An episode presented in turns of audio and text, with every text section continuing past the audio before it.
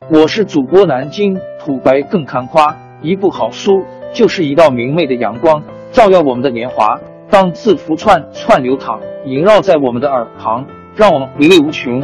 天津上元书院又和你们见面了，欢迎您的收听。听众朋友们，大家好！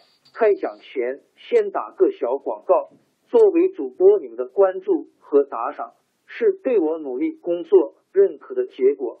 谢谢听众，天津上元书院、南京土白更堪夸主播最新专辑《平化祖国华夏上下五千年》终于上线了，一部宏伟巨作。我们的祖先以伟大的创造力、强大的生命力和巨大的凝聚力，世世代代繁衍生息，历尽磨难，从远古走到现在，从蒙昧走向文明。全书共计两百八十三回。作为播客，我劳动我所得，付费的有声书来了，你愿意为此花钱花时间吗？评话中华上下五千年专辑的进度更新按听众的关注和评论而定。喜马拉雅号 UID 七三二六四零二二，微信号 sh 八五七三零一四四九。请多多关注，多多打赏，谢谢大家，谢谢。下面正式开讲《评话中华上下五千年》专辑。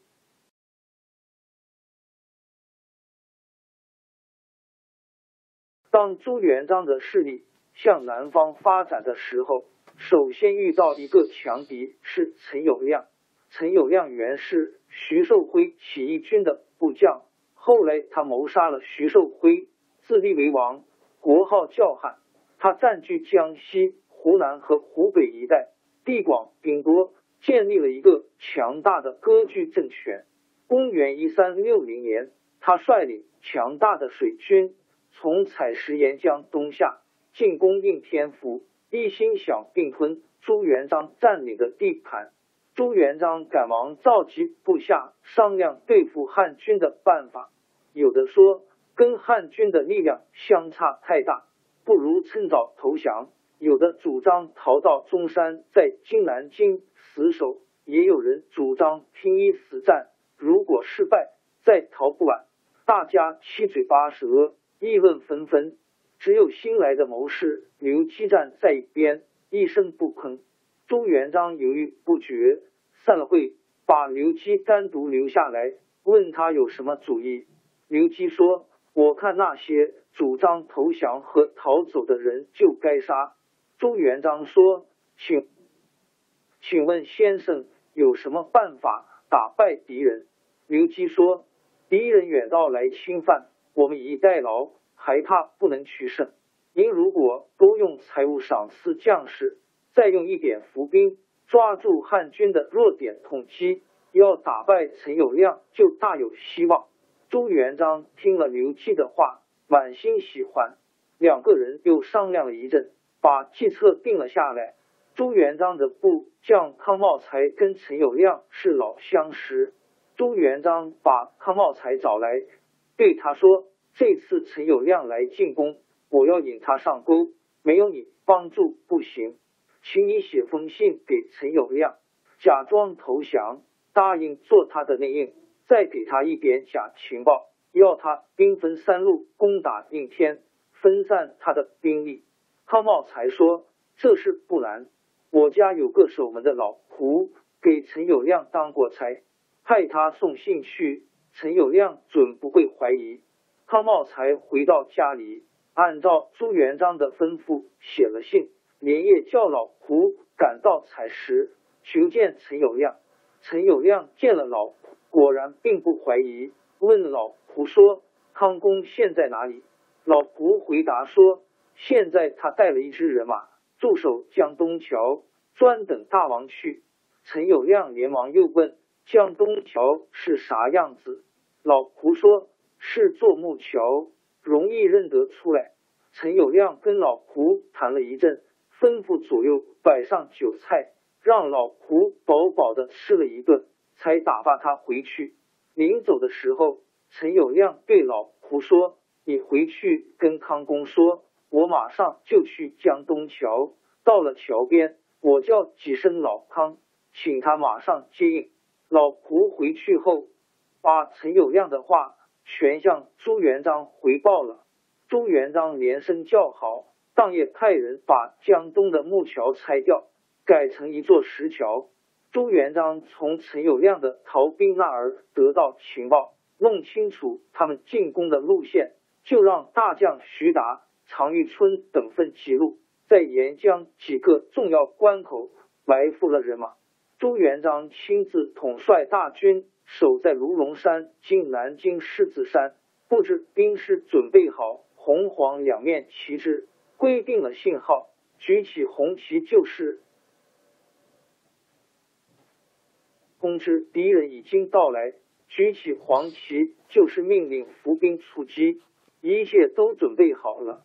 只等陈友谅自投罗网。陈友谅自从老仆走后，立刻下令全体水军出发，由他亲自带领，直驶江东桥。哪想到到了约定地点，竟没见木桥，只有石桥。陈友谅的部将们都起了疑心。陈友谅想，别管他是石桥还是木桥，只要找到康茂才就好。他就到石桥旁边。一连喊了几声“老康”，也没人答应。陈友谅这才想到自己上了当，急忙命令船队撤退。朱元璋发现敌人中计，立刻叫兵士举起黄旗，发动进攻。一霎眼间，战鼓齐鸣，岸上伏兵一起杀出，水港里的水军也加入战斗。陈友谅受到突然袭击，几万大军一下子乱了套。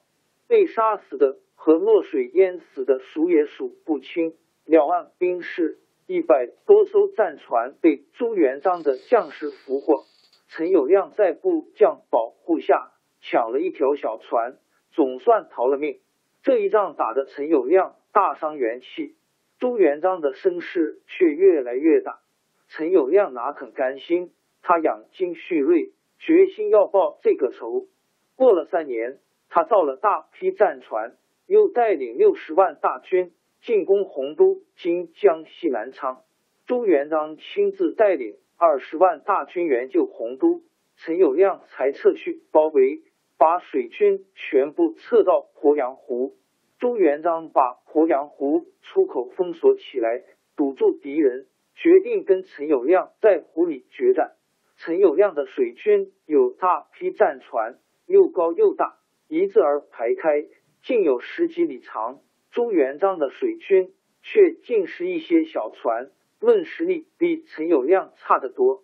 双方连续打了三天，朱军都失败了。部将郭兴跟朱元璋说：“双方的兵力相差太远，靠打硬仗不行，非用火攻不可。”朱元璋立刻命令用七条小船装载着火药。每条船尾带着一条轻快的小船。那天傍晚，正好刮起了东北风。朱元璋派了一支敢死队驾驶这七条小船，乘风点火，直冲陈友谅大船。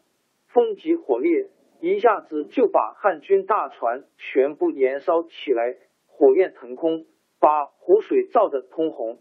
陈友谅手下的将士不是被烧死，就是被俘虏。陈友谅带着残兵败将向鄱阳湖口突围，但是湖口早已被朱元璋堵住。在陈友谅突围的时候，朱军一阵乱箭，把陈友谅射死。朱元璋消灭了南方最大的割据势力陈友谅以后，自称吴王。自从刘福通牺牲以后，朱元璋把小明王接到滁州，名义上。还接受小明王的领导，到了这时候，他做皇帝的思想膨胀起来，觉得留着小明王对他是个障碍。公元一三六六年，他用船把小明王接到阴天，趁小明王在瓜埠（今江苏六合东南）过江的时候，派人暗暗凿沉了船，把小明王淹死。第二年，朱元璋消灭了张士诚割据势力。接着命令徐达为征虏大将军，常遇春为副将军，率领二十五万大军北伐。过了两个月，徐达的军队旗开得胜，占领了山东。公元一三六八年正月，朱元璋在阴天即位，称皇帝，国号教明，他就是明太祖。明军乘胜进军，元兵节节败退。这年八月，徐达率领大军直捣大都，元顺帝逃往上都。统治中国九十七年的元王朝终于被王朝更迭，江山易主，世事山河都会变迁。其实我们无需不辞辛劳去追寻什么永远，活在当下，做每一件自己想做的事，去每一座和自己有缘的城市，看每一道动人心肠的风景，珍惜每一个擦肩的路人。纵算经历颠沛，尝尽苦楚，也无怨悔。感谢您的收听，朋友们，让我们下期再见。